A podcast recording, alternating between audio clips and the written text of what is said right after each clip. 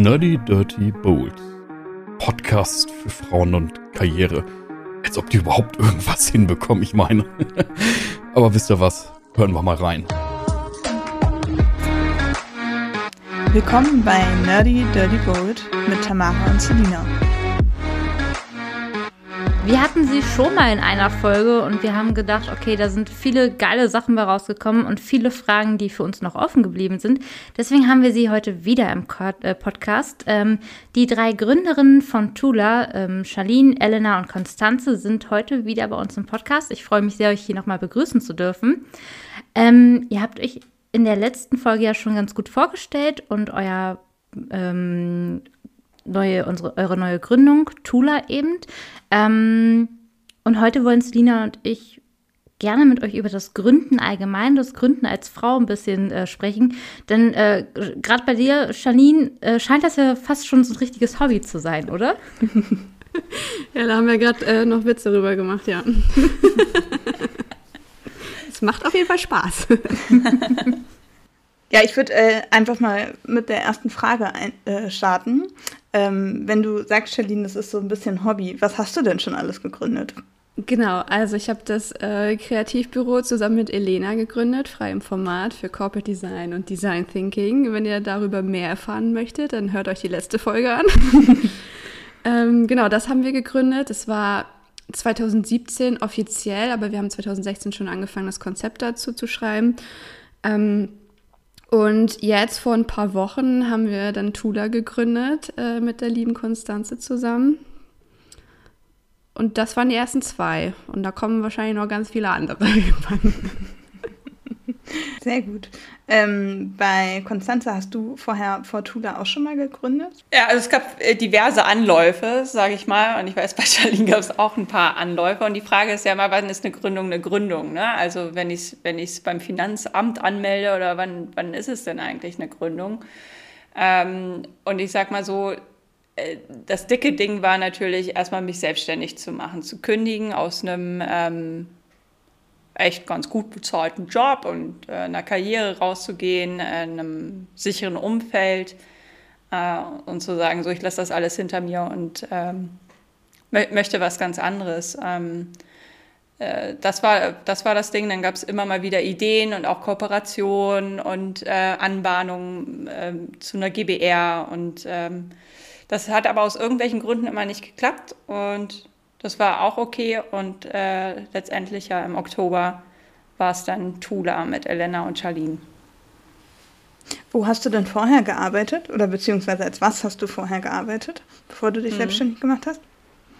Ich habe als Personalerin gearbeitet bei äh, Konica Minolta, also einem japanischen Konzern.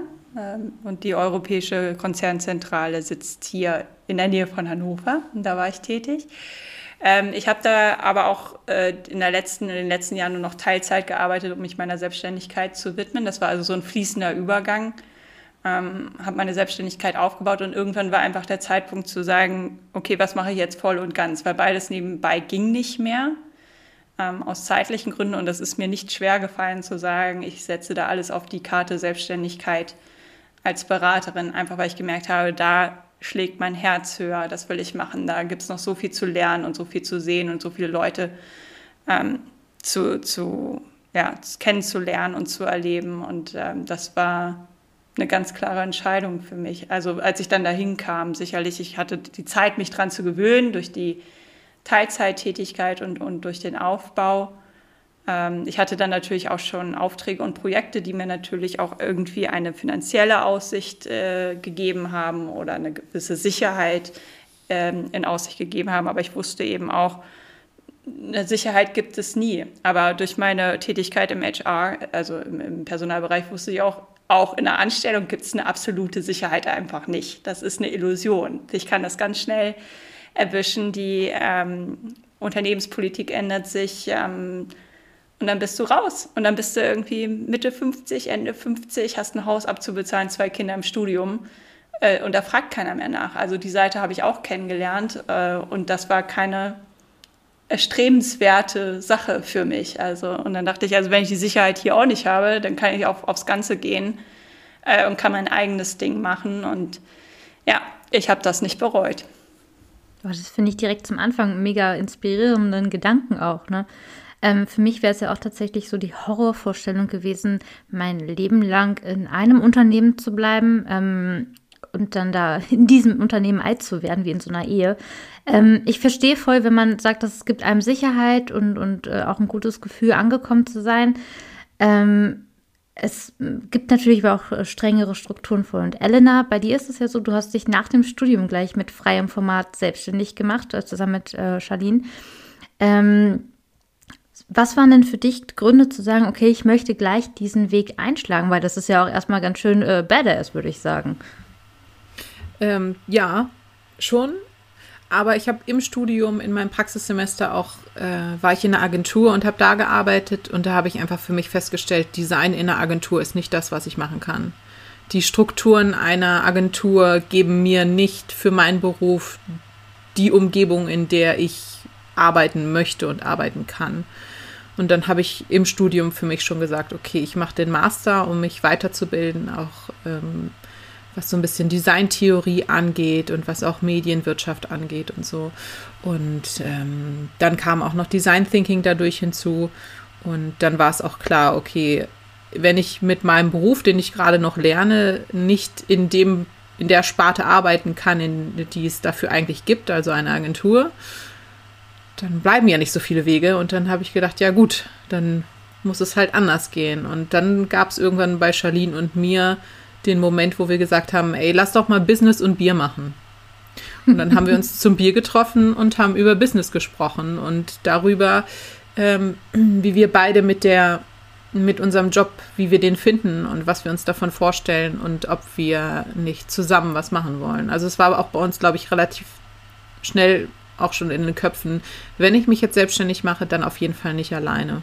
Deswegen bewundere ich Konstanze da sehr, dass sie gesagt hat, ja, boah, ich mache das auch alleine, kein Problem. Also ich bin, bin sehr froh und deswegen war es zwar schon eine krasse Entscheidung, nach dem Studium direkt in die Selbstständigkeit zu starten, aber dadurch, dass wir halt zu zweit sind, ist es halt, ja, du bist halt nie allein, ne? Du hast immer jemanden dabei, den du mal fragen kannst, wenn du nicht weiter weißt. Du hast immer mal jemanden dabei, wenn es kacke läuft, der dann auch mal sagt, ja, ist nicht so schlimm und da sind Charlene und ich wirklich sehr gut abgestimmt wenn's mal, wenn irgendwas richtig in die Hose bei uns geht, dann bin immer erst ich die, die total ausrastet und den Tränen mit den Tränen kämpft oder am Heulen ist und Charlene sagt, ach, ist doch alles gar nicht so schlimm und am nächsten Tag ist es genau andersrum. Und, Geil. Äh, das ist einfach, ist einfach wunderbar, weil so können wir uns einfach in dieser Selbstständigkeit und in diesen ungewissen Phasen der Gründung oder konnten wir uns einfach sehr gut auch unterstützen.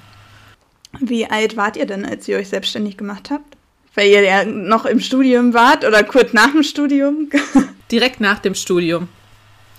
Ja, ich habe direkt nach dem Studium angefangen, aber ich habe ähnlich wie Konstanze angefangen und Charlene hat auch ähnlich angefangen. Ähm, ich habe im Studium als Tutorin gearbeitet und habe dann, als es so Richtung Ende des Studiums ging, ähm, kam dann von einer Professorin, äh, die mich da so ein bisschen reingeholt hat in das Boot, die meinte dann, ja, aber dann bist du ja weg von hier. Also äh, nee, das geht nicht. Hast du nicht Lust, nächstes Semester dann als Lehrbeauftragte, also als Dozentin zu arbeiten?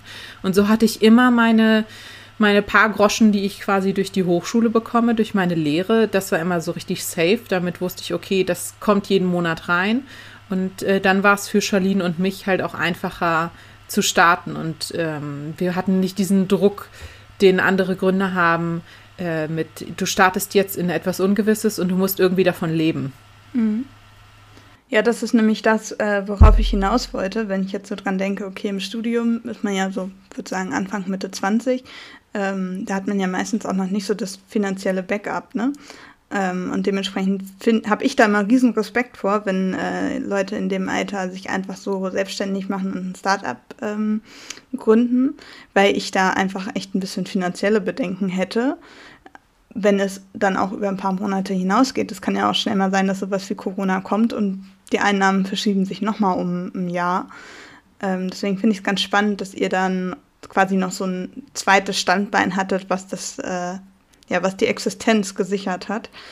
Und ähm, Charlene, du hast ja eben einmal kurz bei der Vorsprache ähm, darüber gesprochen, dass du angestellt gearbeitet hast, aber trotzdem drei Jahre auf Reisen warst. Ne?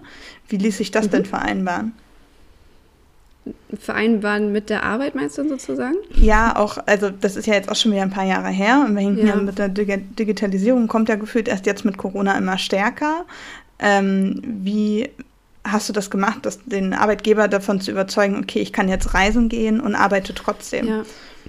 Also ich musste ihn gar nicht überzeugen und das meinte ich auch in der ersten Folge, dass es so spontan entstanden ist. Ich war zu dem Zeitpunkt in Thailand und habe meine Bachelorarbeit geschrieben. Dann kam ich, bekam ich eine E-Mail von der Hochschule, dass die jemanden suchen, ähm, der gut Konzepte schreiben kann. Und ich kann sehr gut Konzepte schreiben und es ging um das Thema ähm, Ausland und wie man Studierende motivieren kann, ins Ausland zu gehen. Da dachte ich, oh, ich sitze gerade in einer Bar in Thailand, wer kann besser motivieren als ich, der jetzt gerade meine Wohnung gekündigt hat und einfach jetzt hier mit dem Rucksack hergereist ist. Ja, und dann habe ich dieses Konzept geschrieben für eine Online-Plattform für die Hochschule und damit haben wir, wie gesagt, diesen Preis gewonnen und somit war ich halt in diesem Team drin und war halt angestellt und sie haben mich ja so kennengelernt ähm, und konnten halt auch von diesen Stärken einfach ziehen, dass ich einfach so viel Erfahrung habe als Studentin zu reisen und äh, welche Angst man hat, äh, welche Sorgen man hat, auch gerade als Frau, weil ich immer alleine gereist bin und konnte mich einfach sehr gut da ähm, hineinfühlen. Ähm, deswegen war das jetzt nie so, dass ich die überzeugen musste. Das war einfach meine Bedingung. So haben die mich kennengelernt und so lief es dann auch einfach weiter. Deswegen, ähm, was Elena auch meinte, dass man einfach ein Standbein hat. Ich hatte da mein regelmäßiges Einkommen. Es war nicht viel, aber ich habe tatsächlich, ähm, als ich im Ausland gelebt habe, sehr viel Geld gespart, weil ich immer in Südostasien war, wo es einfach sehr günstig war. Ich habe da im Haus gelebt, da habe ich 40 Euro Miete gezahlt. Ähm, und ähm, ich hatte einfach nichts mehr in Deutschland so.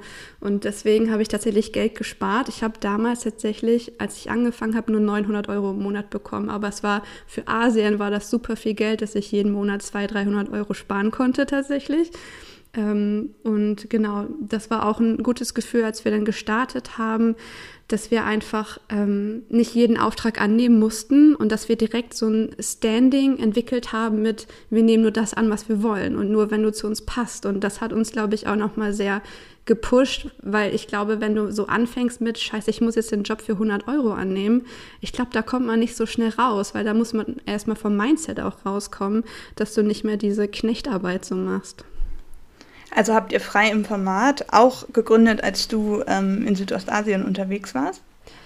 Nee, dann war ich in Hannover. Das hatte auch persönliche Gründe. Es hatte mit dem Tod von einem Familienmitglied ähm, zu tun und ich habe meinen damaligen Freund kennengelernt. Ich habe tatsächlich von krass Reisen zu, ich wohne jetzt hier in Deutschland und ich mache gar nichts und gründe ein Unternehmen. Das war so von einer extreme Welt in die andere.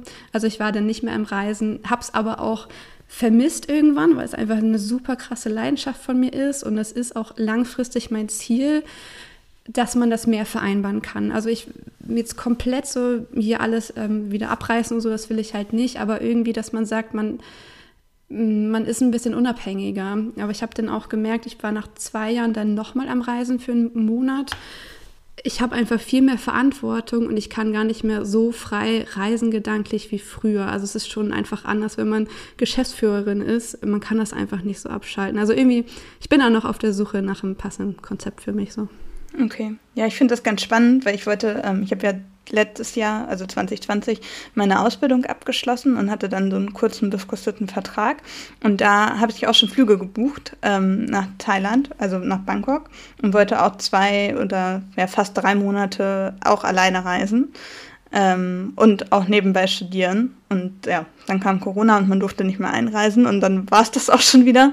Ähm, aber ich würde es auch auf jeden Fall noch nachholen und ähm, denke auch immer drüber nach, dass es ja irgendwie auch ganz schön ist, wenn man trotzdem noch ein Einkommen hat. Ne? Also wenn man irgendwie dahingehend zumindest ein bisschen flexibler ist. Deswegen finde ich das ganz interessant.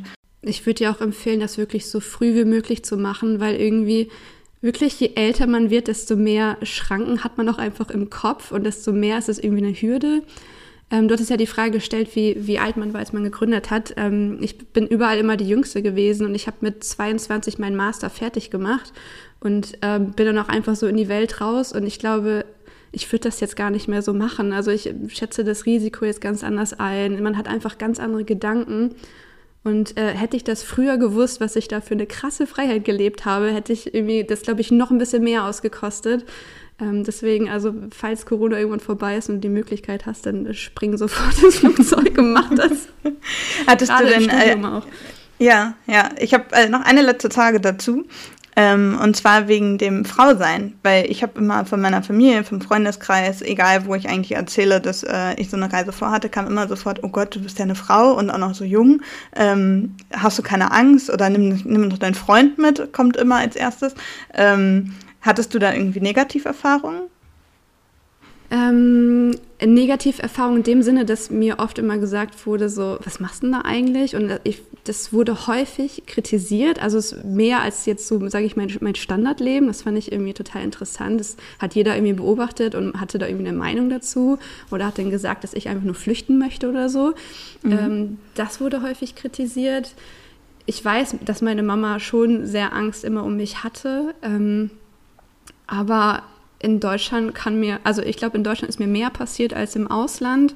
Und sobald du verstanden hast, was man in der Kultur kann, machen darf, was okay ist, dann ist das okay. Also wenn du weißt, du fährst nicht mit dem Rucksack auf dem Roller ähm, durch die Gegend, dann machst du das halt nicht, weil du sonst ausgeraubt wird. Aber mir ist jetzt nie okay, eine Situation, aber die erzähle ich jetzt nicht, weil meine Mama vielleicht zuhört. Aber nein, also. Auch nicht gut für meine Mama, die hört nämlich definitiv zu. nein, also ich lebe ja noch und ich sitze ja hier und deswegen äh, alles ist super. Also, ähm, nee, mach dein Ding, fertig. Okay. Ja, cool. Okay, das war es auch mit dem Reisenthema. Also von meiner Seite zumindest. Aber ich finde das auch spannend. Ähm, was ich halt einfach da sehe, also ich habe gerade nicht die, die Idee, dass ich jetzt äh, reisen möchte. Aber was ich auf jeden Fall bei allen drei Entwürfen von euch sehe, ist, dass es da einen Weg gab, ähm, der für euch einfach nicht gepasst hat. Ähm, und ihr habt dann gesagt, okay, dann mache ich mir einen neuen Weg. Ne? Also ich glaube, da könnt ihr alle drei zustimmen. Ihr habt einfach geguckt, was passt für mich und wie kann ich das einfordern, wie kann ich das für mich selber gestalten. ähm, ich kenne aber tatsächlich auch die Erfahrung, das hast du, Charlene, ja auch gerade so ein bisschen angerissen, ähm, dass das viele nicht verstehen und erstmal denken, ja, was machst du denn da?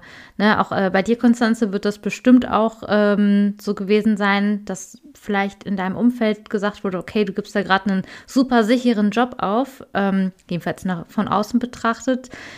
Ist das was, das ihr kennt, dass man beim Gründen erstmal zu hören bekommt? Du hast ja nicht mehr alle. Ja, auf jeden Fall. Aber ehrlich gesagt, das fand ich gerade auch geil.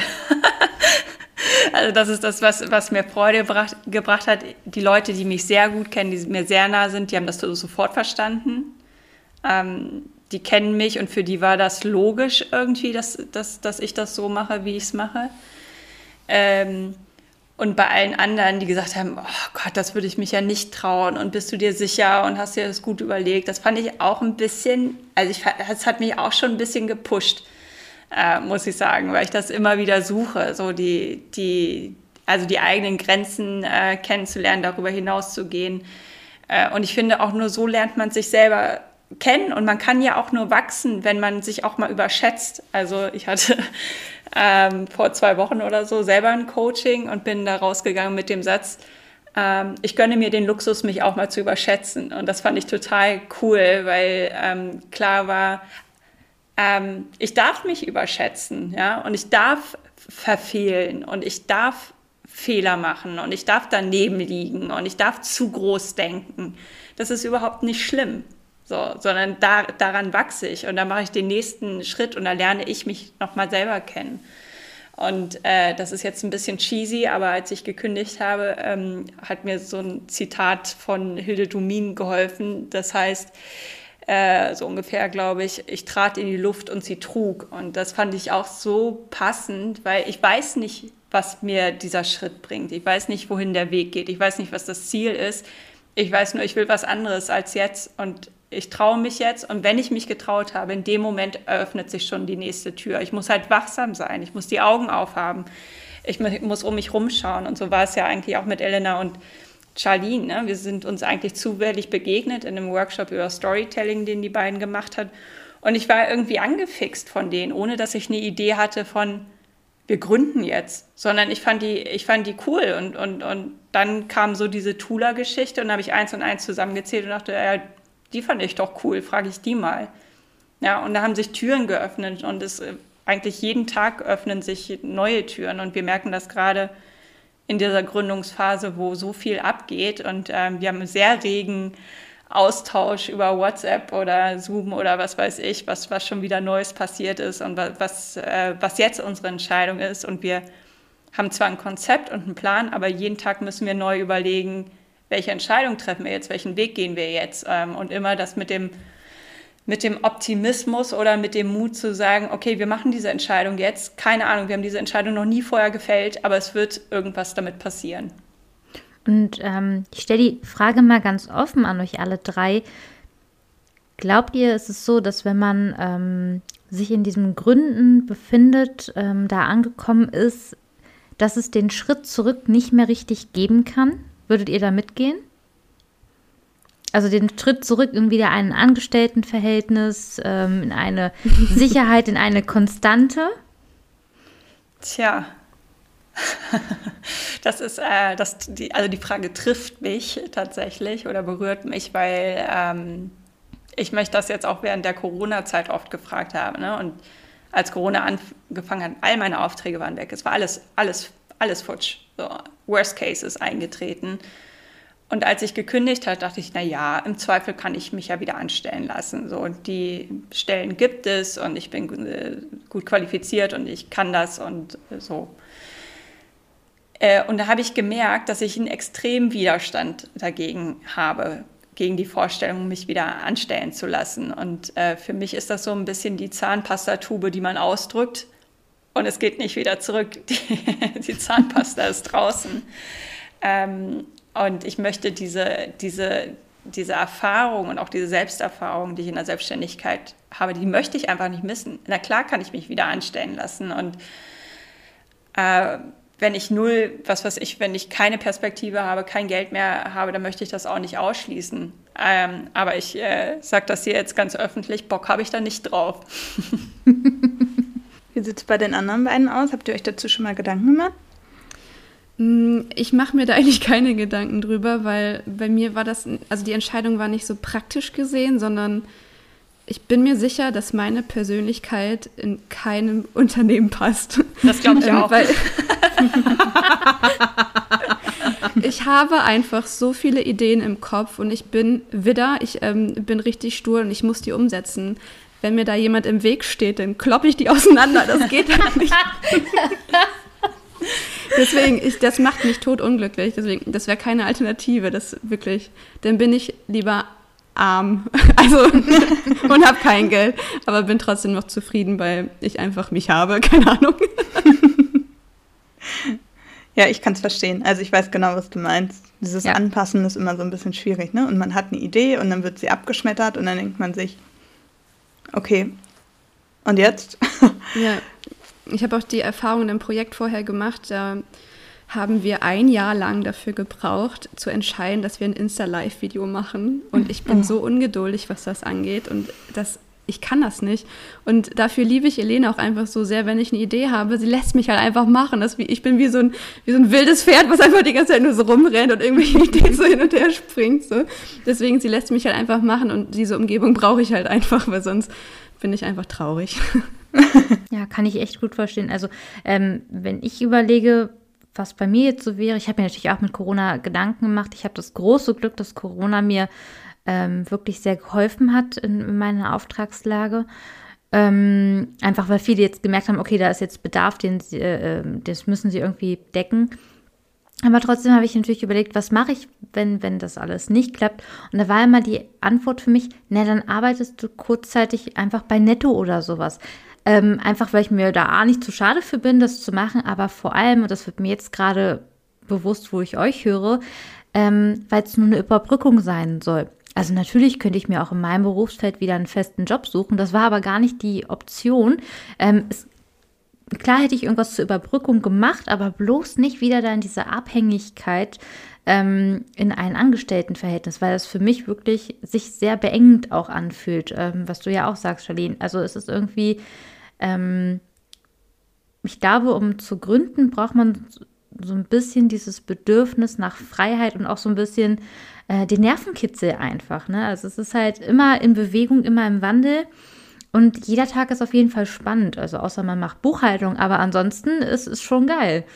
Mm, ihr habt euch ja jetzt zu dritt gefunden. Ähm, Celine und ich werden oft gefragt, wie wir uns denn für einen Podcast zusammengefunden haben. War das jetzt Glück? War das, äh, haben wir aktiv danach gesucht? Ähm, Konstanze hat ja schon erzählt, wie es bei euch dazu kam, aber vielleicht habt ihr ein paar Tipps, ähm, worauf man achten kann, damit es in einer gemeinsamen Gründung vielleicht klappt? Also was war euch zum Beispiel sehr wichtig? Also uns ist das Zwischenmenschliche extrem wichtig und interessanter Fakt ist, wir haben Konstanze gesehen und wir haben einfach Ja gesagt, so, ähm, weil es erstmal, sie kam mit einer Pflanze bei uns ins Büro und haben wir gesagt, cool, die finden wir cool. Die denkt irgendwie mit und die ist halt kreativ. Und Elena und ich, wir haben nicht einmal darüber geredet, ob wir das jetzt wirklich mit ihr machen oder nicht, was schon voll die krasse Aussage ist, weil so eine Geschäftsentscheidung macht man ja eigentlich nicht einfach so, aber wir haben sie tatsächlich einfach so gemacht. Ähm, und ich glaube, weil wir beide ein sehr gutes Bauchgefühl haben und auch merken, so wann das einfach zwischenmenschlich passt, weil im Endeffekt wenn es einfach menschlich dann nicht mehr passt nach ein, zwei Jahren, dann bringt dir die beste Idee auch nichts, ähm, wenn du einfach nicht zusammenarbeiten kannst. Und deswegen, also wir wollen halt zusammen Spaß haben und dann entstehen auch die besten Ergebnisse. Ja, und das ist, glaube ich, das auch, was ähm, bei Charlene und mir äh, der Fall ist. Wir haben wir wussten von vornherein durchs Studium aber auch schon, wie arbeitet der andere, wie denkt der andere, was, was hat der andere für Werte. Also was ist, was ist Charlene wichtig, äh, was ist mir wichtig? Und da haben wir viele Übereinstimmungen bei uns gefunden.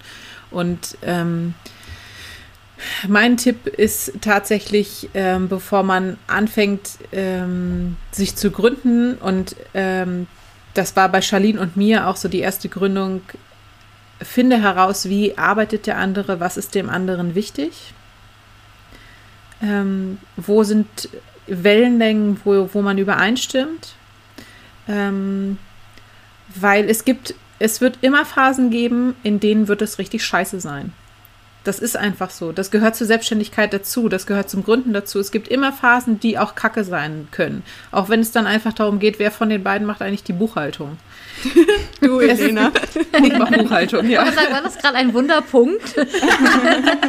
Nein, es gibt Schlimmeres als Buchhaltung für mich tatsächlich. Aber zu wissen, wie arbeitet der andere, wie sind die Werte des anderen, ist einfach ein hilfreicher mh, mm, Tipp, um zu wissen, okay, in Krisenzeiten können wir das auch zusammenpacken.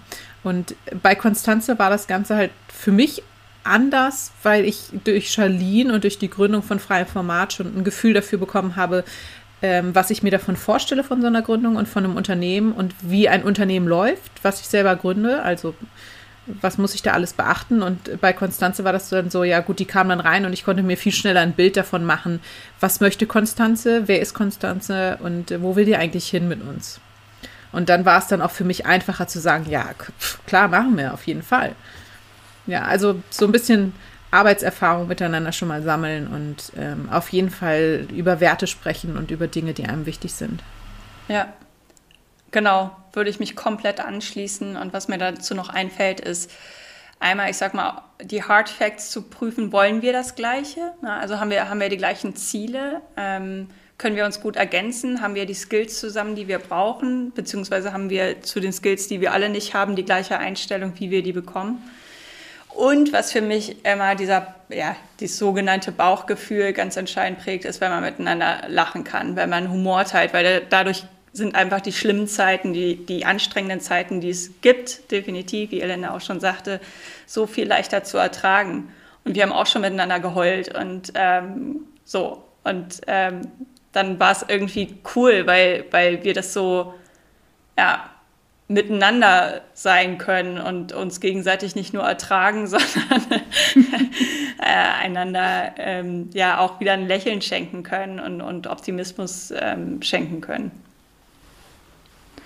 Und ähm, ihr also es gibt ja im Prinzip dich, Konstanze, und Charlene und Elena so ein bisschen als Team mehr zusammen. Ähm, Gab es bei euch mal das Gefühl von Konkurrenz oder Rivalität, Neid, irgendwie sowas in die Richtung? Oder seid ihr da komplett von befreit? Ich finde Neid und Konkurrenzdenken schon immer schwierig. Ich bin, ich bin von Natur aus ein, eine, eine Person, die äh, immer so auf das Allgemeinwohl guckt und dass alle gleichberechtigt sind und dass jeder so sein darf und sich so entfalten darf, wie er ist und wie sie ist. Und ähm, deswegen war ich noch nie äh, so ein äh, Typ für Konkurrenzdenken oder ich muss besser sein in irgendwas oder jemand anders hat etwas, das ich gerne haben möchte. Ich erfreue mich dann eher daran, dass die andere Person das hat und ich äh, lasse mich davon dann eher inspirieren. Aber so Konkurrenzdenken, ich glaube, das gibt es bei uns auch gar nicht so. Ich glaube, da sind wir alle nicht so die Typen für. Wir sind alle eher so die äh, Freidenker und die ähm, Hauptsache, es geht allen gut und jeder darf so sein, wie er ist, Menschen. Das äh, bewundere ich aber auch an dir, Elena, weil du hast so eine Scheißegal-Haltung, was andere Menschen angeht, äh, dass ich mir immer wieder versuche, da eine Scheibe von abzuschneiden. Also das äh, bringst du da auf jeden Fall mit rein. Das ist so komplett egal, was die Konkurrenz macht. Das ist, also es geht dir so am Arsch vorbei, wirklich. Und das Komplett. Ich, das finde ich, ja, wirklich voll. Und das finde ich wirklich äh, sehr entspannt. Ja, und ich glaube, was, was einfach auch noch hilfreich ist, ist äh, äh, einmal, dass wir auch komplett unterschiedlich sind dann wiederum. Also, das, äh, also woran will ich mich denn messen bei denen? Ne? Also die, die sind so anders als ich im Sinne von, die haben so andere Qualitäten, die können all das, was ich nicht kann und ich kann wiederum Dinge, die die nicht können. Ähm, und es geht da auf jeden Fall, Fall um Ergänzung. Und ähm, ich bin ja dazugekommen quasi als das äh, dritte Rad am Wagen. ähm, aber irgendwie, also es ist mir vollkommen klar, es gibt freie Format, die beiden sind super eng miteinander, die kennen sich schon lange, die haben so viel durch miteinander. Ähm, und ich komme dazu und das ist vollkommen fein. Also ne, ich habe ja auch noch meine anderen Projekte und, und äh, meine Kunden und meine Beratung, die wieder sehr, sehr gut läuft und habe da auch viel zu tun. Also so hat jeder auch seine eigenen ähm, Projekte und wenn wir zusammenkommen, dann sind wir Tooler. Ähm, und also das ist ganz cool, die Frage gestellt zu bekommen, weil mir nochmal klar wird, wie ähm, außergewöhnlich oder äh, wie cool es einfach ist, dass wir so miteinander sein können, wie wir sind. Voll schön. Ja, ja. oder? Was anderes fällt mir gerade gar nicht dazu ein. ja, das ist schon besonders. Ja, ja, oder? Voll. Also so ein bisschen Hintergrund, warum wir die Frage auch mit aufgenommen haben, ist ja einfach, dass es immer noch viel weniger Frauen gibt, die gründen. Das ist, die, Zahlen sind ja einfach so. Ähm, das es ist natürlich im Kommen. Wir werden immer mehr äh, weibliche Gründerinnen. Ähm, aber da fragt man sich auch natürlich, warum gibt es so viele Frauen, die den Schritt gar nicht wagen? Und warum interviewen wir hier gerade drei Frauen, die schon mehrere Sachen gleich gegründet haben? Ne? Also die dann gleich sagen, ja, all in, wenn ich einmal dabei bin, dann kann ich auch gleich noch ein bisschen mehr gründen. Ne?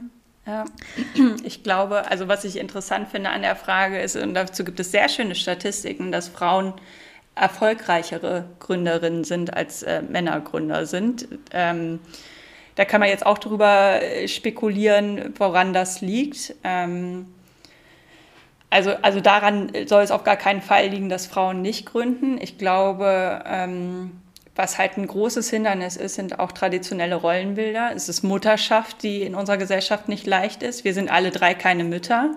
Ja, weiß ich nicht, ob ich gegründet hätte, wenn ich Mütter, Mutter gewesen wäre, weil es Müttern ähm, in unserer Gesellschaft einfach nicht leicht gemacht wird ähm, eigene Wege zu gehen oder sich, sich sicher zu fühlen. Ähm, und äh, das ist sicherlich ja, einfach schwierig für, für viele, die da einen anderen Weg einschlagen wollen. Ähm, aber ich würde es, würde es so gerne jeder Frau empfehlen, zumindest einmal die Erfahrung gemacht zu haben ähm, und das auszuprobieren, weil es auch so viel, also für, für mich persönlich tatsächlich auch mit Weiblichkeit zu tun hat, äh, den Mut aufzufassen, sich unabhängig zu machen, sich, sich zu emanzipieren und einfach mal zu gucken, was dann passiert. Und dass da, also in meinem Fall zumindest, schon gar nichts Schlimmes passiert ist und was es einfach nochmal für ein, für ein Selbstbewusstsein gibt, etwas auf eigene Faust zu machen und zu merken, ey, ich brauche keinen Mann dafür oder ich brauche kein Team dafür oder keinen Konzern hinter mir, um ein wertvolles Mitglied dieser Gesellschaft zu sein und, und meinen Beitrag zu leisten und was Cooles in die Welt zu bringen, vor allem. Das vor allem. Ja, und dass das, was ich in die Welt bringen kann, nicht nur ein Kind sein muss, ne? Ja. Kann, aber muss nicht. Genau, ja. Ja, ja ist doch schön. Wir können beides. Ne? Wir können Kinder zur Welt bringen als Frau und wir können auch noch ein Geschäft gründen. Also. Ja. Ja. Ziemlich bold. Die Badassigkeit. ähm, wird denn das Gründen mit der Zeit leichter? Also fällt euch, ist euch Tula gründen leichter gefallen als freiem Format gründen oder Konstanze mit dir, ähm, sich selbstständig zu machen? Ähm, auf jeden Fall. Und ich finde das immer als Beispiel so schön, als wir frei im Format gegründet haben, haben wir drei Monate, glaube ich, gebraucht, um den Namen zu finden. Das war auch ein Riesendrama, weil wir dann noch mit einem Markenanwalt zu tun hatten, weil wir erst einen Namen hatten, der irgendwie dann doch so geschützt war und so. Also Riesendrama, hat Ewigkeiten gedauert. Ganz viele Tränen flossen da und ganz viel Drama wirklich. Und bei Tula haben wir an einem Tag den Namen gefunden und das Corporate Design fertig gemacht. Und dann dachte ich so, heftig. Es kann so, so einfach sein. Es kann so einfach sein durch systematische Kreativität, weil wir einfach so viel dazu gelernt haben, dass es einfach nicht so planlos sein muss, sondern dass es halt auch anders geht. Das ist das beste Beispiel einfach dafür. Ja, und wir haben vor allen Dingen gelernt, Entscheidungen zu treffen bei, oh ja. äh, bei der ersten Gründung. Das ist, äh, glaube ich, etwas, was man auch in der ersten Gründung erstmal lernen muss. Wie treffe ich eigentlich eine Entscheidung? Weil es gibt so unfassbar viele Entscheidungen, ob es nun der Name ist, das Logo ist oder wie gründe ich, wann gründe ich, wo und mit wem. All diese Entscheidungen wollen getroffen werden und in der ersten Gründung denkt man zehnmal über die Entscheidung nach und in der zweiten Gründung hörst du auf dein Bauchgefühl und auf den aus und lernst einfach aus den Erfahrungen, die du in der ersten gemacht hast. Und dann ist die zweite, die rutscht einfach so durch. ja, absolut. Und was ich da noch zufügen würde, ist äh, nicht nur die Erfahrung, die man gemacht hat und, und das, äh, die systematische Herangehensweise, sondern ich glaube, wir haben alle ähm, aus unseren ersten Gründungen gelernt, wie geil es einfach ist, was, was in die Welt zu bringen, eine Idee in die Welt zu bringen, Kunden zu generieren, mit Kunden in Kontakt darüber zu kommen. Äh, und dann kann man es eben auch kaum erwarten und denkt sich, ah ja, noch was und noch was und noch was. Ja, also wenn man die Ideen hat, dann dann, äh, oder mir geht es auf jeden Fall dann will ich das auf jeden Fall auch. Ne? Und dann war es eben auch cool in der Kooperation mit äh, Charlene und Elena zu wissen, die haben auch schon Erfahrung damit. Die wissen, was es, worum es geht. Die wissen auch, was man mit dem ätzenden Finanzamt klären muss. Ja? Und das, das macht keinen Spaß so. Ne? Aber wenn man schon mal weiß, okay, dann machst du das und dann machst du das und dann machst du das, dann, dann geht das einfach auch. Und es ist am Ende ist es wirklich kein Hexenwerk, wenn man sich erstmal dran setzt. Ja, wir hatten das ähm, mit dem Podcast auch, wenn, wenn wir uns, glaube ich, kennengelernt im September oder so. Und äh, haben dann, sag ich, ich würde sagen, grob ab Anfang Oktober angefangen, ähm, uns, glaube ich, einmal die Woche zu treffen und über den Podcast zu sprechen. Und wir haben Anfang Januar erst die erste Folge veröffentlicht. Also wir haben auch alles totgequatscht. Und da ging es ja nicht mal darum, da jetzt äh, Geld gerade mit zu verdienen oder sonst irgendwas. Es ging ja im Prinzip nur darum, dass wir uns vors Mikrofon setzen und losquatschen. Aber wir haben auch, ähm, ja, ich weiß auch gar nicht, woran das liegt. Also ich würde jetzt gar nicht sagen, dass wir uns großartig im Kreis gedreht haben oder so. Aber wir haben ja auch im Prinzip echt so lange für so eine Kleinigkeit gegenüber einer Firmengründung ähm, gebraucht. Also ich kann das komplett bestätigen. Ich habe allerdings nicht äh, die zweite Gründung dazu. Nächste Podcast. Ähm, genau. ja, aber es ist ja halt auch einfach so eine, das war auch für uns der Prozess, uns äh, gegenseitig kennenzulernen. Ähm, wir kannten uns ja quasi nur von Rücken an Rücken äh, und vom Flur mal so grüßen. Ähm, das fand ich ganz wichtig in dem Prozess. Und ähm, wenn ich jetzt sagen würde, okay, ich starte jetzt nochmal einen neuen Podcast in einem anderen Themenbereich oder sowas, das würde sich so leicht anfühlen, weil ich einfach diese Erfahrungswerte mittlerweile habe. Ich wäre immer noch aufgeregt. Äh, ich bin auch jedes Mal aufgeregt, wenn wir eine Folge aufnehmen, obwohl es jetzt schon einige sind, die wir hinter uns gebracht haben. Ähm, weil mir das aber auch super wichtig ist, weil ich es geil finde. Das ist halt so, ich fahre ins Disneyland aufgeregt sein und nicht so, oh mein Gott, ich muss zum Zahnarzt Aufregung. Mm, und ich finde, so fühlt sich Gründen und Selbstständigkeit ähm, für mich auch komplett an. Also es ist jeden Tag so, du stehst auf und geil, ich fand's Disneyland gefühlt, nur halt das Disneyland mein kleines Homeoffice hier ist, mein, kleiner, mein kleines Büro. Ähm, und was ich aus den Gründen mitgenommen habe und was ich so geil finde, sind die tollen Frauen, die du man wirklich kennenlernt. Ähm, es gibt so viele Frauen dann doch, die, die gründen, die was auf die Beine stellen, ähm, aber die sind ähm, nicht ganz so sichtbar, ist mein Empfinden jedenfalls. Ich muss sie ein bisschen aktiver suchen.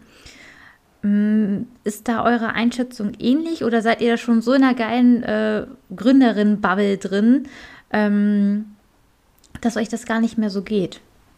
Ähm, also ich glaube, ich weiß, was du meinst mit der, mit der, mit der Sichtbarkeit.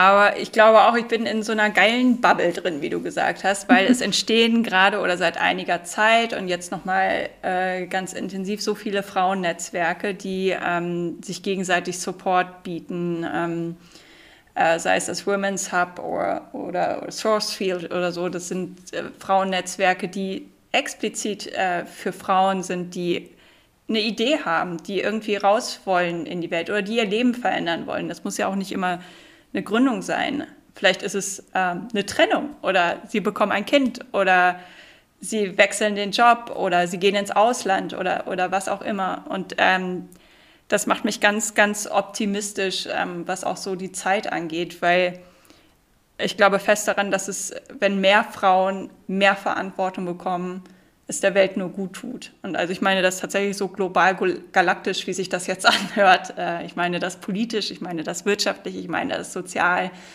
Ähm, und deswegen ähm, würde ich immer auch versuchen, primär mit Frauen zu arbeiten. Überhaupt nicht, weil ich was gegen Männer habe. Es gibt ähm, tolle, sehr, sehr talentierte äh, Männer mit Wahnsinnserfahrung. Aber so für mich ist so die Zeit reif, ähm, mehr Frauen zu supporten, weil ich glaube, dass die einfach die Balance zwischen den Geschlechtern, und da meine ich jetzt nicht nur Frauen und Männern, sondern alle Geschlechter, die es gibt, ähm, so viel Potenzial hat, so viel, so vieles besser zu machen. Ja, gehe ich absolut mit. Also ich finde auch gerade diese entstehenden Netzwerke ähm, sind sehr wertvoll und auch etwas, ähm, was ich glaube, äh, was ich gerne Gründerinnen oder überhaupt Frauen, die, ne, wie du auch schon sagst, einfach Bock haben, was zu reißen, ähm, echt nur empfehlen kann. Dass man sich da so ein bisschen umschaut, umhört und dann plötzlich diese ganzen Frauen entdeckt, die doch da sind, ähm, die nur eben sich anders präsentieren, nochmal eine andere Plattform nutzen, eine andere Art und Weise. Mhm. Äh, netzwerkt ihr denn alle? Also netzwerkt ihr bewusst, unbewusst? Ähm, wie seid ihr da aufgestellt? Mm, also ich würde da irgendwie einmal unterscheiden mit vor und während Corona, weil mhm. gefühlt vor Corona waren Lena und ich wirklich sehr aktiv äh, in einem Startup-Netzwerk hier in Hannover. Wir waren auf vielen Bühnen, wir haben Pitches mitgemacht. Ähm, ja, wir waren bei Netzwerktreffen nur für Frauen, was ich auch immer richtig spannend fand, weil da einfach wirklich eine komplett andere Dynamik war von Anhieb. Es war einfach viel tiefer, viel emotionaler, offener. Und da habe ich mich auch einfach immer mehr wohlgefühlt. Ähm, jetzt während Corona finde ich das Netzwerken tatsächlich schwierig. Ähm, und da haben wir noch keine perfekte Lösung für gefunden. Ja, also ich arbeite in einigen äh, Beratungsnetzwerken zusammen. Ähm, das klappt online sehr gut. Das war eben auch schon vor Corona vieles online tatsächlich, weil das deutschlandweit oder sogar ähm, international ist. Ähm, und ähm, darüber bekomme ich auch meine Aufträge. Also das ist alles irgendwie übers Netzwerk, über Empfehlungen, weil Beratung natürlich ein, also ist eine kostenintensive äh, Dienstleistung und auch eine sehr ähm, individuelle Dienstleistung. Da kommt es viel darauf an, die Person zu kennen, zu verstehen, was ist der Approach, was, äh, wofür steht die, ähm, was kann die, ähm, wie, wie geht die auf die Kundinnen zu. Und deswegen passiert da ganz viel über Netzwerk. Ähm, und ich würde, also ich weniger Pitches und Bühnen, aber die kontinuierliche Netzwerkarbeit, äh, Verbindungen, zu schauen, was für Kooperationen machen hier Sinn, was kann ich dir geben, was, was bekomme ich dafür. Das ist schon tägliches Brot für mich sozusagen. Habt ihr da ähm, einen Tipp für mich als Anfänger? Also ich finde, dieser Begriff Netzwerk, der ist ja wirklich total groß, den hört man überall, man hört überall Netzwerken, Sichtbarkeit, ähm, alles in dem Bereich. Aber ich finde es total schwierig, ähm, überhaupt erstmal anzufangen und den Mut zu haben, sich einer Gruppe anzuschließen. Ähm, wie habt ihr das so am Anfang gemacht?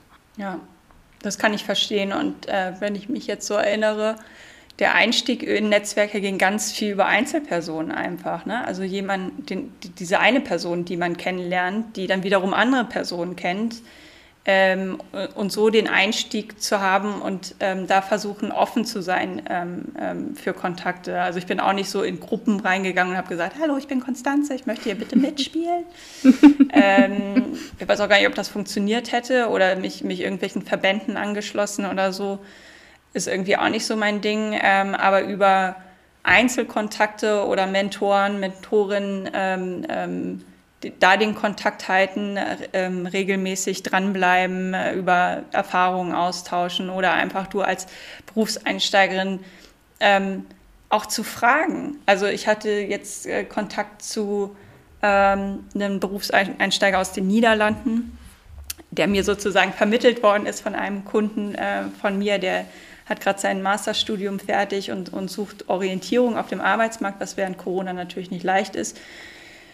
Ähm, und der hat mich gefragt, hey, kann ich dich mal interviewen? Wie hast du denn das damals gemacht? Was hast du für Tipps für mich? Und ich fand super. Und ich glaube, es gibt ganz viele erfahrene Expertinnen, Experten, die das super finden, äh, da auch eine Hilfestellung zu sein und, und Menschen zu integrieren in, in ihr Feld. Und ähm, deswegen würde ich jeden, jeder Anfängerin oder Berufseinsteigerin raten, such dir Leute, die du be bewunderst oder wo, wo, wo, du denkst, hey, von denen könnte ich echt was lernen und frag einfach.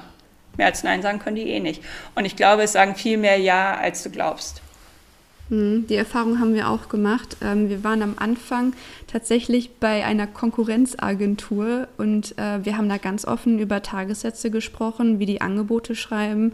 Und da waren wir auch wirklich sehr äh, überrascht. Und ähm, also bis jetzt haben wir auch immer nur offene Menschen getroffen. Wir haben zum Beispiel jetzt auch noch Kontakt zum Geschäftsführer von einer größeren Agentur und äh, hatten jetzt letzte Woche oder so ein Interview, Interview, also ein Gespräch mit ihm und er hat uns einfach alles verraten.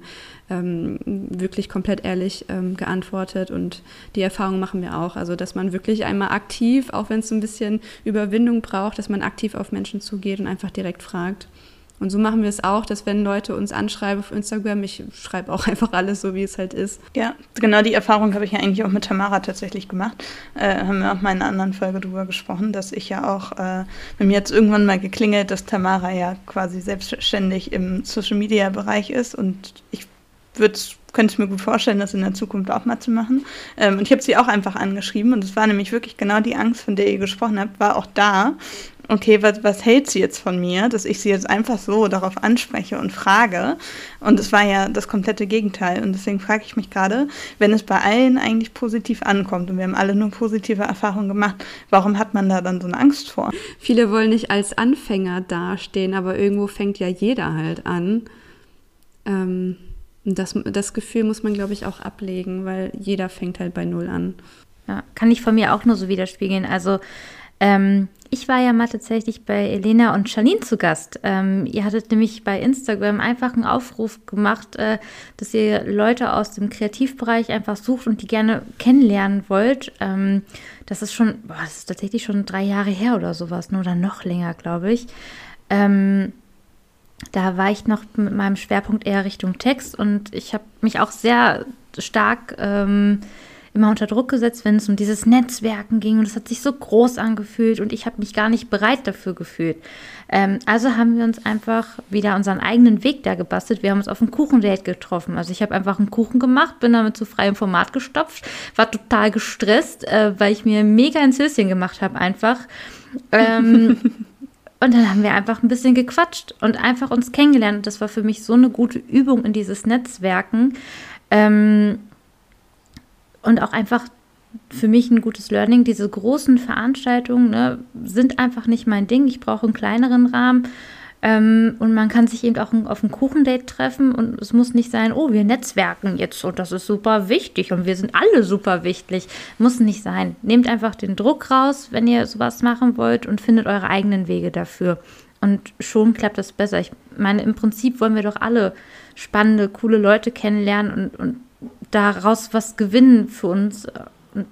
Da ist niemand im Nachteil, wenn er sich dem öffnet. Ja, absolut. Und ich meine, gerade bei, bei jungen Leuten, ähm, wie Charlie gerade gesagt hat, vielleicht ist es die Angst, Mensch, ich kann ja eigentlich noch gar nichts, ich habe nichts zu bieten, ähm, was soll ich denn hier reingeben? Also äh, aus meiner Perspektive kann ich sagen, also ihr habt so viel zu bieten, weil ihr seid äh, the fucking next generation. Und äh, wir werden uns noch so viel um euch kümmern müssen oder dürfen. Also es ist für uns auch einfach ganz wesentlich zu verstehen, wie seht ihr denn die Welt? Also wenn ich von uns rede, rede ich von mir, weil ich hier mit Abstand die Älteste bin. Aber äh, wer sich ein bisschen für Zukunft äh, interessiert, ja, und für, für Trends, für Zeitgeist, für, für Bewegung, der muss sich mit jungen Leuten auseinandersetzen. Und da seid ihr die beste, beste Quelle. Also ich verstehe auch Kolleginnen und Kollegen nicht, wenn es sie denn gibt, die sagen, ah nee, kann ja nichts, äh, hat mir nichts zu bieten, hat die Welt zu bieten, weil tatsächlich werdet ihr äh, die Zukunft bestimmen. Also müssen wir uns mit euch auseinandersetzen, ob wir jetzt wollen oder nicht. Wir holen euch ein. ja, und vor allem niemand erwartet, dass du ähm, dich da nicht weiterentwickeln darfst. Ne? Also so, so wie ich jetzt, ähm, jetzt in der Position bin, ähm, so war das damals gar nicht, als ich mit äh, Janine und Elena mich getroffen habe. Ähm, das würde ich heute ganz anders machen. Ähm, und das ist aber okay. Da muss ich jetzt nicht denken, oh Gott, das war ganz schrecklich. Ähm, es war einfach damals so, das ist ein Prozess und den darf man auch mitmachen. Und ähm, das ist auch nicht schlimm, wenn das für andere sichtbar ist. Ich glaube, es sind auf jeden Fall ganz wertvolle Tipps, die äh, mir auf jeden Fall weiterhelfen, weiß ich jetzt schon, ähm, aber bestimmt noch einigen Hörerinnen, weil ich glaube, dass man lernt ja auch nicht aus, ne? Also klar, ich habe euch jetzt im jungen Alter die Frage gestellt. Es gibt ja aber genauso auch ähm, Frauen, die vielleicht auch 10, 20 Jahre älter sind, äh, sich noch nie mit dem ganzen Thema auseinandergesetzt haben und jetzt starten, dann sind sie ja trotzdem an der gleichen Position. Genau.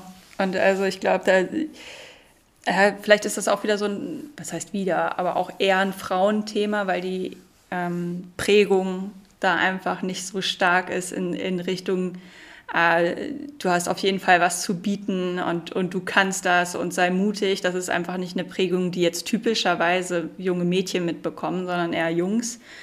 Ähm, und ich glaube, wenn erstmal der Schritt getan ist, äh, werden so viele sehen, was, was sich da für Räume öffnen und was sie alles können. Ja, auf jeden Fall ähm, wertvolle Gedanken dazu. Mm, Elena, du hattest, glaube ich, auch noch einen Gedanken.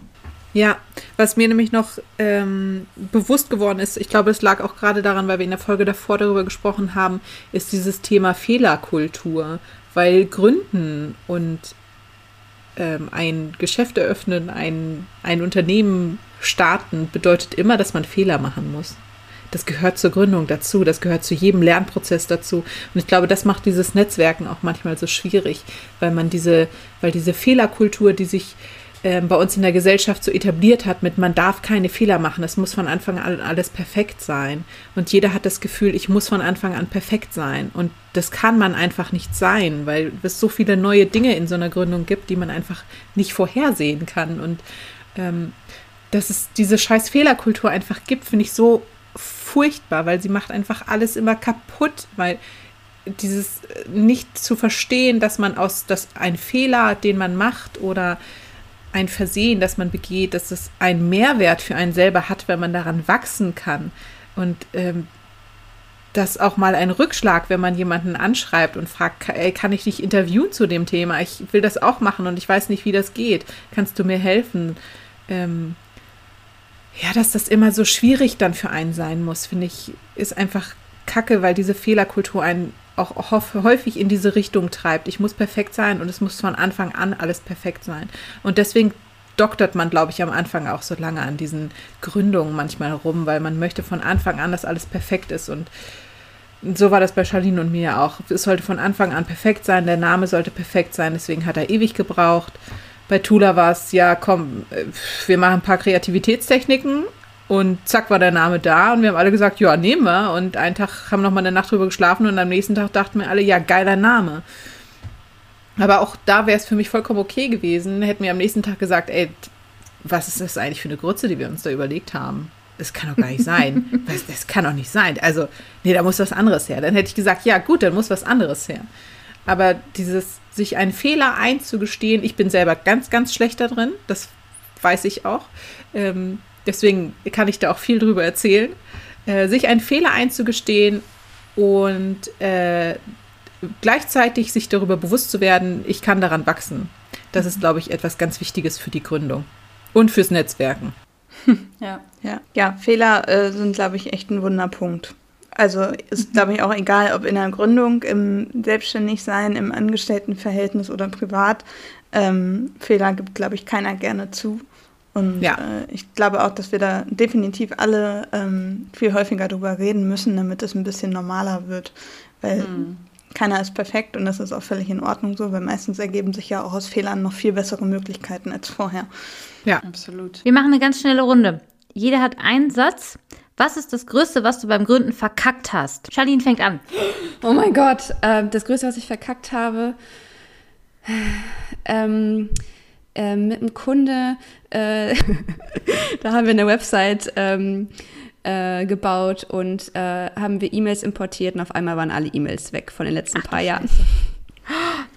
Okay, krass. Wir bewerten nicht. Elena ist dran. Du musst jetzt was anderes Oh, nennen. ich, ich muss noch drüber nachdenken. Ich muss noch drüber nachdenken. Das Größte, was ich verkackt habe. Ja. Oh, ich habe bei uns in der Buchhaltung ein bisschen Scheiße gebaut. Ich konnte es aber wieder ausbügeln. Ja, okay. Aber Buchhaltung Kacke machen ist schon Kacke. Das ist schon richtig äh, dampfende Kacke auf jeden Das Fall. ist Mit dampfende Fliegen. Kacke. Mit Fliegen. Aber Fliegen habe ich vertrieben und dampft auch nicht mehr. Und ist jetzt, riecht jetzt nach Rosenblüten. Okay, Konstanze. Äh, ich glaube, was mich am meisten genervt hatte, war einfach, dass ich in einem, in einem Netzwerk war oder mich verpflichtet habe für, für eine Geschichte, wo ich von Anfang an wusste, das wird nichts, das ist scheiße. Ich dachte, ich kann da, ich muss das jetzt machen, weil so wäre vielleicht ein gutes Sprungbrett und es wurde einfach so scheiße. Wir haben überhaupt nicht harmoniert, äh, die Person und ich und äh, ich habe mich da sehr, sehr lange durchgequält ähm, und sehr viel Zeit und auch Geld und Mühe investiert, obwohl ich von Anfang an wusste, ähm, das ist es nicht. Und das ist für mich so bescheuert, weil ich mir fest vorgenommen habe, mir da immer treu zu bleiben. Und ich war es, äh, war es einfach nicht. Und das war sehr lang, sehr bitter. Aber wie gesagt, ne, was, was lernt man draus? So, dass ich, ähm, das werde ich auch nicht wieder machen. Was war es denn bei dir, Tamara? Bei mir war es, ich habe einen Auftrag angenommen, der echt wirklich richtig lange ging und, und groß war und schwierig. Ich habe dafür äh, 200 Euro genommen und bekommen. Ähm, ich habe es mir ausgerechnet, ich wäre bei 2400 Euro am Ende eigentlich rausgekommen für den Arbeitsaufwand und für einen äh, okayen Stundenlohn. Und ich habe ihnen am Ende auch sogar noch die offenen Daten überlassen. Richtig, richtig äh, Fail, so würde ich es nie, nie wieder machen. Und das war ein großes Learning, wie viel Geld mir da durch die Lappen gegangen ist. Ich habe mich unter Wert verkauft. Ich habe nicht äh, meine Arbeit ähm, dafür eingestanden und ich habe nicht die richtigen Grenzen gesetzt. Ich habe mich da echt K.O. gearbeitet mit und kaum was rausbekommen bei. Ja. Und Selina, bei dir?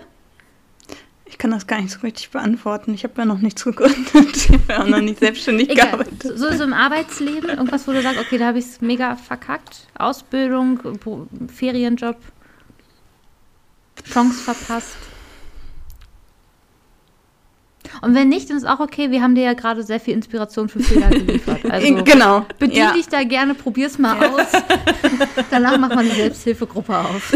Nein, ähm, ich glaube, dass dadurch, dass ähm, meine bisherige berufliche Laufbahn sich auf eine Ausbildung, eine kurze Anstellungsphase und eine Werkstudententätigkeit bezieht, ähm, mir ganz häufig auch gar nicht der ähm, Raum gelassen wird, um richtig schwerwiegende Fehler zu machen. Also das sind so kleine Fehler, so, keine Ahnung, irgendwo was falsch hingeschrieben, was falsch äh, bearbeitet, irgendwas vergessen, keine Ahnung, das auf jeden Fall. Aber so ein richtiger Kracherfehler fällt mir gerade nicht ein. Und ich glaube, es liegt daran, was ich eben gesagt habe. Aber wie gesagt, es ist okay, mach dir da keine Sorgen. Es, es wird noch kommen. Das, das hat seine Zeit. Toll, freue ich mich jetzt schon drauf. Ihr habt jetzt auf jeden Fall viel Mut fürs Gründen gemacht und viele Dinge auch angesprochen, ähm, wo bestimmt Unsicherheiten vorher herrschten. Ähm, wie ist es denn? Darf man sich mit euch vernetzen? Dürfen die Hörerinnen und Hörer des Podcasts ähm, bei LinkedIn oder auf Instagram bei euch mal anklopfen, Hallo sagen? Wir kommen gerade von Nerdy Dirty Bold natürlich ähm, und sich einfach mal bei euch vernetzen. Immer gerne. gerne. Und vor allen Dingen sehr, sehr gerne, wenn sie Kuchen und Blumen mitbringen. Dann erreicht man sehr, sehr viel bei uns. Ich hätte es Ja. noch mit dem Hund shoppen können. Ne? Oh ja. Ja, nehme oh ich auch. Ja, nehmen wir auch. Nee, freu, freuen wir uns drauf. Also, wie gesagt, ich, ich finde es cool, wenn, wenn, ähm, wenn, wenn jemand vielleicht eine Idee hat oder Unsicherheiten hat, einfach über LinkedIn oder Insta oder whatever äh, connecten, kurz anklopfen und dann schnacken wir drüber. Und vielleicht geht es danach besser, vielleicht schlechter. Nein. Keine Garantie. Keine Garantie, genau. Aber ähm, jeder Kontakt äh, ist, ist äh, der, der Anfang für ein eigenes Netzwerk. Warum nicht? Sehr gerne. Schön. Dann ähm, alle Links findet, äh, findet man natürlich bei uns bei Instagram, aber auch hier in den Show Notes zu der Folge. Ähm, und ich glaube, dann können wir uns nur bedanken dafür, dass ihr so viel Zeit euch für uns genommen habt, für die ganzen Fragen. Ich habe sehr viel draus mitgenommen. Und ich erst. Ich habe ganz viel mitgenommen, gerade fürs Netzwerken. ja, und dann würde ich sagen, ich wünsche jetzt allen viel Spaß beim Outro und danke für die Folge. Das war die neue Folge Nerdy Dirty Boat. Und wenn ihr auch noch was zu dem Thema zu sagen habt, dann schreibt uns doch gerne. Ihr erreicht uns per E-Mail unter boldones.podcast.gmail.com oder auf Instagram at nerdydirtybold. Und denkt dran, Boot sein heißt sich gegenseitig sichtbar machen. Also hinterlasst uns gerne eine Rezension bei Apple Podcast.